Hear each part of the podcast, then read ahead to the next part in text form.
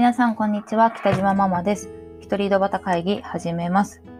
今日は8月4日水曜日でございます。えー、今日あの思い出した話があって、あのポッドキャストに残しておこうと思って、あのポッドキャストを撮っております。私、あの今子供に対してどういう声掛けをしたらいいかとか、どういうどういう言葉で叱ったらいいのかっていうのをすごく悩んでいて、で、まあ、いろんな本を読んだりとか、あの自治体からもらった冊子を読んだりとかして、まあ、日々勉強しながら実践して、自分に向いているかとか、子供に合っているかっていうのを確かめながら、あの採用したりとか、他のものを探したりとかして、いろんな声掛けの本を、まあ、本を読んだり、調査したりしている状況です。で、こんな風にどうやってこう叱ったらいいかなとか、どうやって声掛けしたらいいかなっていう思いの根底には、まあ、一つは自尊心を育ててあげたいっていう思いがあります。あの親の親が気分で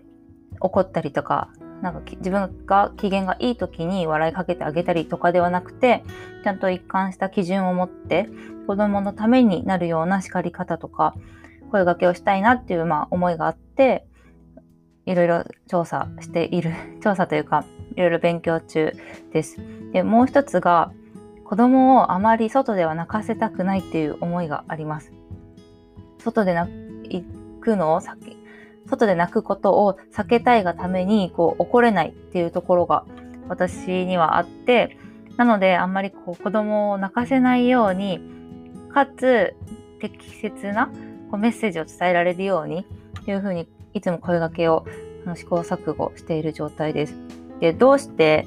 あの子供を泣かせたくないかというと、あの私の子供は本当にすぐ吐くんです。あの、泣いたら、おえって言って、本当に胃の中からいろんなものがブエーって出てきちゃうような吐き方をします。で今2歳半なんですけども、もうそれは小さい時から本当にずっと継続して今までも続いていることで、もう生まれてすぐ、まあ、ミルクの吐き戻しはすごく多くて、ちょっとでも多く飲ませてしまうと全部吐いてしまうし、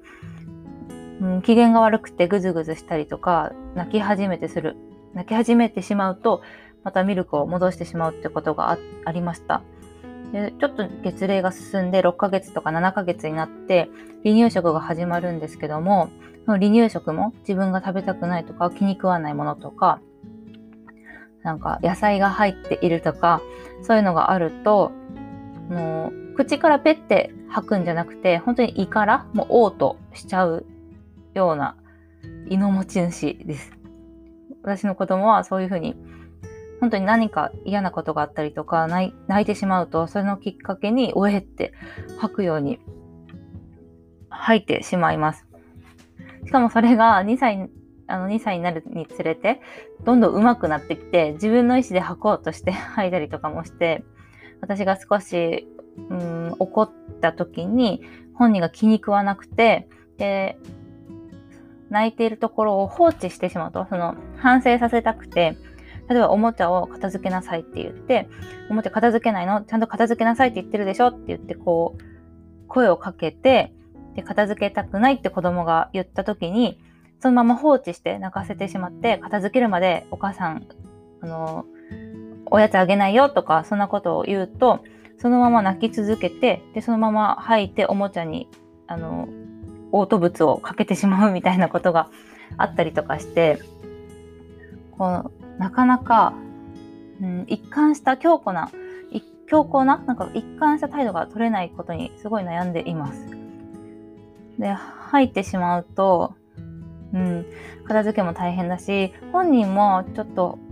喉がイガイガしたりとか、ちょっと辛そうなところもあるので、なるべく吐かせたくない。けれども、ただ甘やかしたいわけではないので、なんとか声掛けをしたいなというふうに思っています。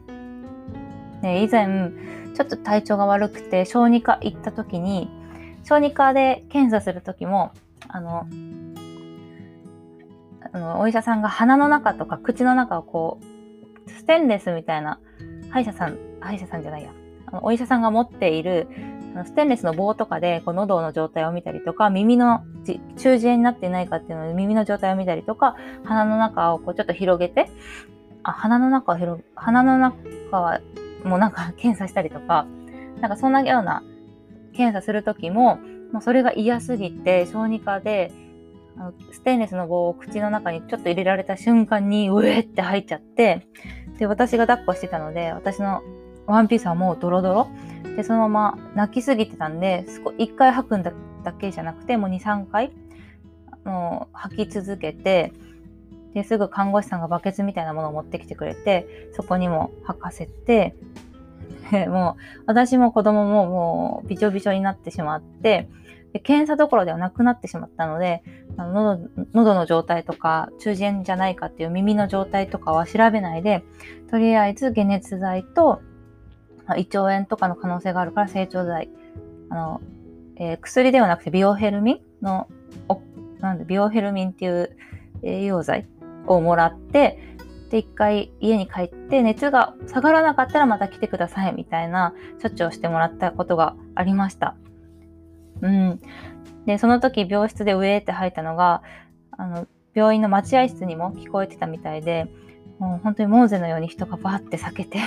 私たちに近づかないようにな、あの、ちょっと道を開けてもらったりとかして、でそんな風にこう外で測れると本当に人に他の人にもあの不快な思いをさせてしまうし、まあ、今コロナ禍だとちょっとそういう細菌とか病原菌にも皆さん敏感になっていると思うのでなるべくそう電車とか公園とかでもあんまり履かせたくないんでうんなかなかこう思いっきり怒思いっきり怒るというかこうはんうんなんて言うんだろうな。ちゃんとしっかりわかるまで怒らせ怒ることができないっていうのが結構今の悩みだし、怒れないなっていうふうに、実際にあんまりちゃんと怒れていないなとか思っています。しかも吐くタイミングがもう私、私ほどになると もう2年間子供のオートに付き合ってきてるんで、大体、あ、今吐くなっていうのがわかる。あ、もう少しで吐きそうとか、この吐く前のこう仕草っていうのが分かってきたので、その仕草を始めたらもうすぐに抱っこしてあげたりとか、いい子いい子してあげたりとか、泣き止ませて、背中トントンしてあげたりとかして、泣かないように、そして吐かないようにっていう風に対処しています。だからなかなか子供が例えばスーパーで走り回ってる時とかも、こらって言って、まあ、起こ、1回目はこう注意するんですけど、その後にずっとこう継続して走り続けたとしても、なかなか注意、思いっきり注意することができなくて、でもしそこで強行に絶対走っちゃいけないっていうことを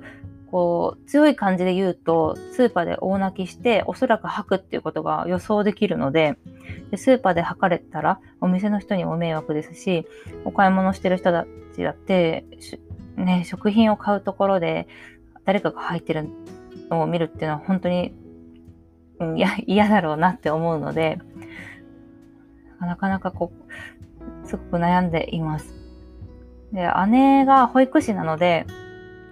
あの、姉に相談したら、ああ、いるよね、喉広い子って言われました。あ、喉が広い子っていうのがいるんだと思って ちょっとそれは他にもあそういう子がいるんだと思ってちょっとだけ安心しました。まあ、確かに学生時代の時とかも、なんかあの、お酒の席とかで気持ち悪くなったらすぐ吐けるみたいな人とかいたと思うんですけど、私は全然吐けないタイプで、で、周りの人もそんなすぐ吐けないっていう人がまあまあいたし、吐けるっていう人もまあまあいたけれども、これってなんかコツとか、あの方法じゃなくて、喉がちょっと広、喉とかこう食道が広くて吐きやすい、吐きやすい、吐きやすい、吐きにくいっていう体的な特徴もあるのかなとか 思いました。うんそう私の子以外にもきっと吐きやすくてあのなかなか泣かせるのが怖くて、うん、公共の場とかで怒れないっていう人とかもいるだろうしあと吐くだけじゃなくて例えば本当に感触が強くてもう1時間も2時間もずっと感触を続けてしまうって子もいるだろうし逆になんか、な怒っても怒っても全く響かなくて、すぐにどっか行ってしまうみたいな子とかもいるだろうし、うん。なんかきっといろんな、まあ、その子その子にの特性、子供、子供一人ず、あ、子供一人一人の特性があって、きっといろんな事情で怒れなかったりとか、逆にすごく怒らなくてはいけないとか、そういうのがあるんだろうなっていうふうに、子供を産んでから気づきました。なので、例えば駅とかスーパーとかで子供が泣いていても、例えばその親御さんがスマホを見ていたりとか、または絶望した顔で なんか宙を見上げて何もしていないとか、そういう場合もきっとその前後に何かいろんなことがあって、なんで子供が泣いてるかわからないから急いでスマホで調べているかもしれないし、もう何度も何度も何度も何度も注意しているのにもかかわらず、同じことを繰り返して、本当にどうしたらいいかわからなくて絶望して宙を見つめているっていう人もいるだろうし、うん、そのお子さんとの歴史お子さんとのこう背景があって、こうパッと見でこう声掛けとかするの難しいよなとか、うん、子供を産んでから分かるようになってきました。そんな感じで私は本当に子供を叱り、えー、叱りたいんですけど、なかなかこう叱れず、そして公共の場でも怒ることができず、うん周りの人から見たらダメな親だなって思われてるのかなとか、ちょっと不安に思いながらも、周りの人もきっと本当に測れたら迷惑だろうっていうところは強く気持ちを持って、なるべく怒らないように、うーん適切な、えー、注意の言葉、適切な叱る方法で子供に声をかけていきたいなと思って、今本当に勉強中です。そんな感じで育児を進めています。今日もお聴きくださいましてありがとうございました。一人井戸端会議を終わりにします。